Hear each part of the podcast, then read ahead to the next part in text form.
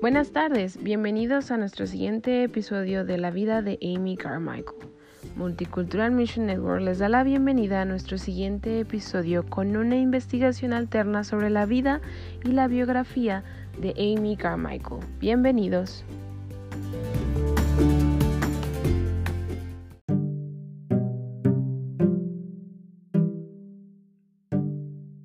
La obra misionera de Amy fuera de Irlanda se inició precisamente en aquel lugar, en Japón, y se quedó ahí durante cuatro años.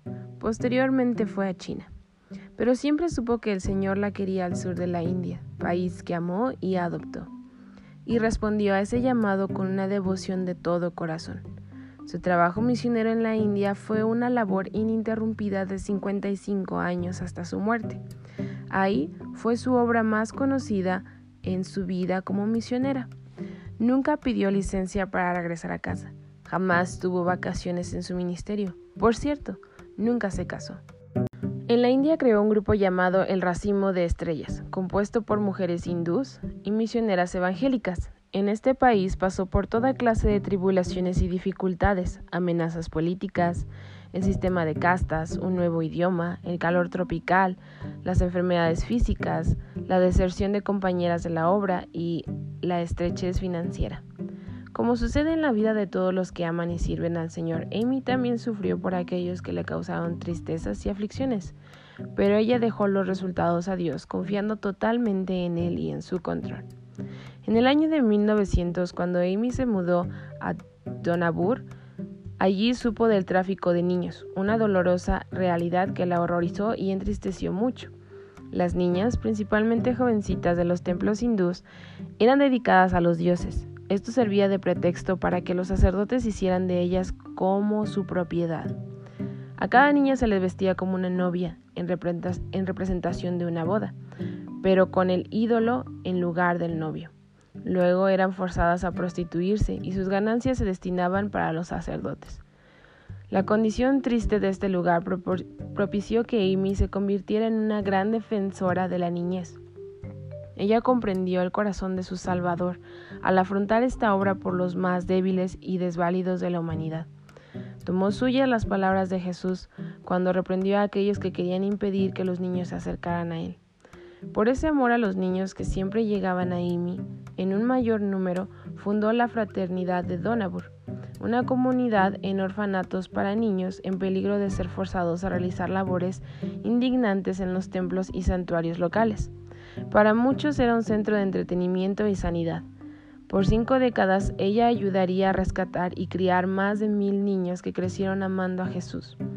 Estos niños se sentían tan amados por ella que la llamaban Amá, madre en lengua tamil. Esta confraternidad existe hasta el día de hoy. Para Amy la confraternidad era su familia, no tanto como una institución.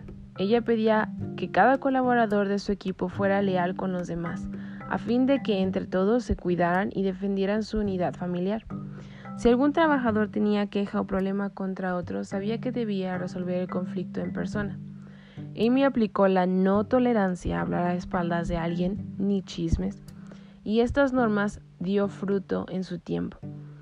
Hizo disciplina y creó en cada colaborador un carácter conforme al de Cristo.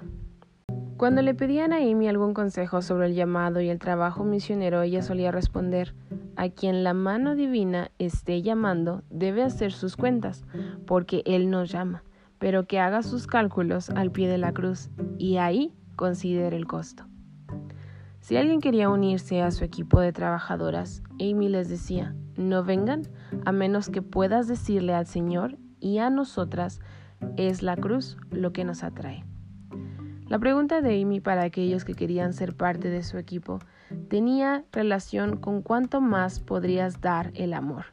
Se puede dar sin amar, pero no se puede amar sin dar. Ella no trataba de romantizar las misiones. Dejó en claro que el servicio sería solo posible por un amor profundo por Dios y por las almas que no conocen el Evangelio.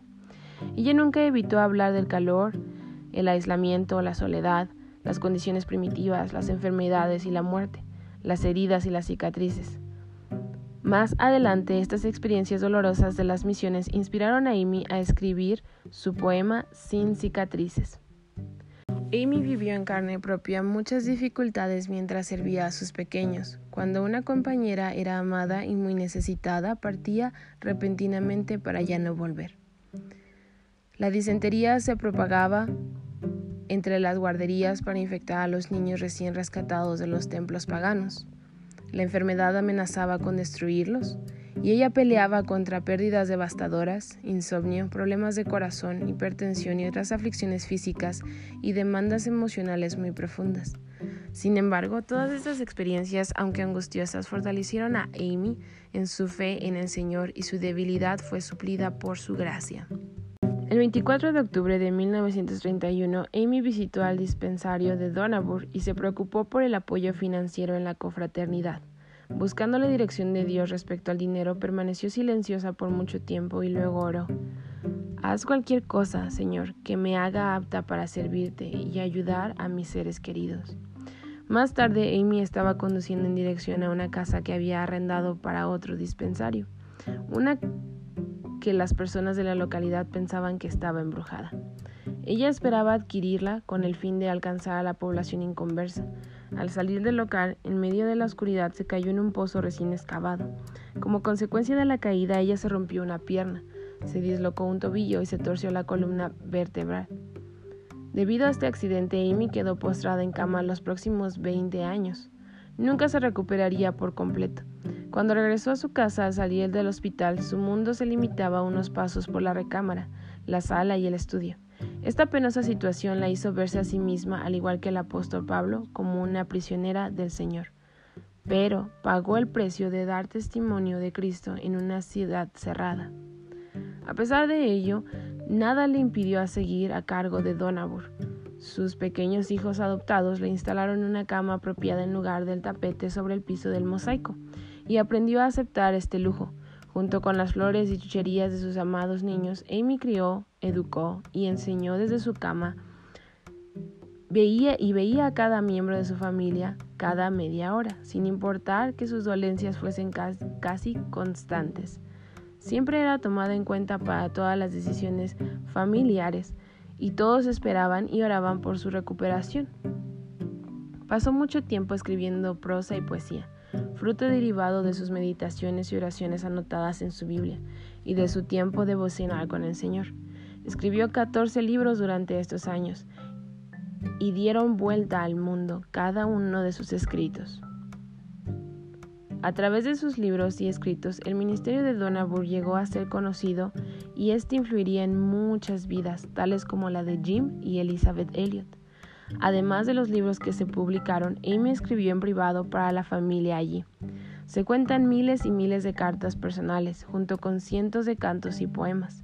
Eran cartas escritas a mano, y las respuestas iban y venían con lentitud.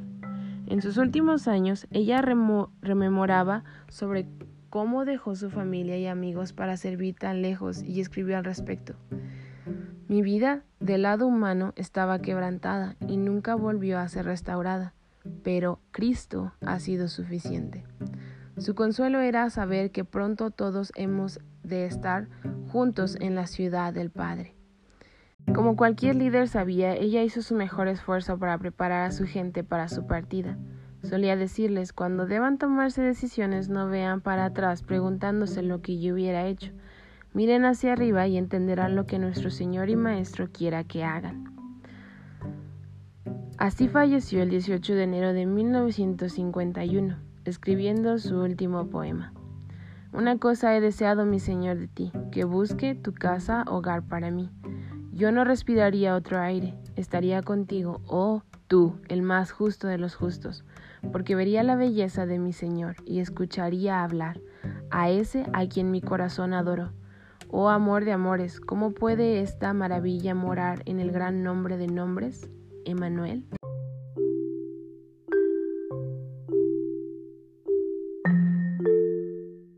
La vida de Amy estuvo marcada por una obediencia sencilla, resuelta a Dios, sin importar las circunstancias ni las consecuencias. Su historia y su legado son recordatorios asombrosos del impacto que provoca la persona que teme a Dios y a ninguno otro. Movida por el amor y la compasión, y sostenida por la fe y la determinación, Amy Carmichael desafió las crueles barreras del sistema de castas de la India. La historia de esta mujer norirlandesa es un ejemplo resplandeciente, deslumbrante del amor de Dios, generosamente derramado sobre los más pequeños de entre todos nosotros.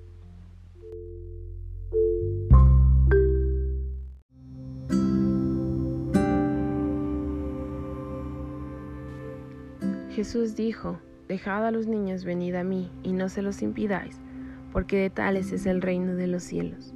Mateo 19:14. Gracias por acompañarnos en esta biografía ejemplar de la vida de Amy Carmichael, esperando que esta biografía sea de ejemplo y de testimonio, recordándonos que el Evangelio es para todos, desde los más pequeños hasta los más grandes, desde los más débiles hasta los más fuertes. Recordemos que el Evangelio es que Cristo murió por nuestros pecados conforme a las Escrituras y que fue sepultado y que resucitó al tercer día conforme a las Escrituras. Primera de Corintios 3 y 4. Dios les bendiga.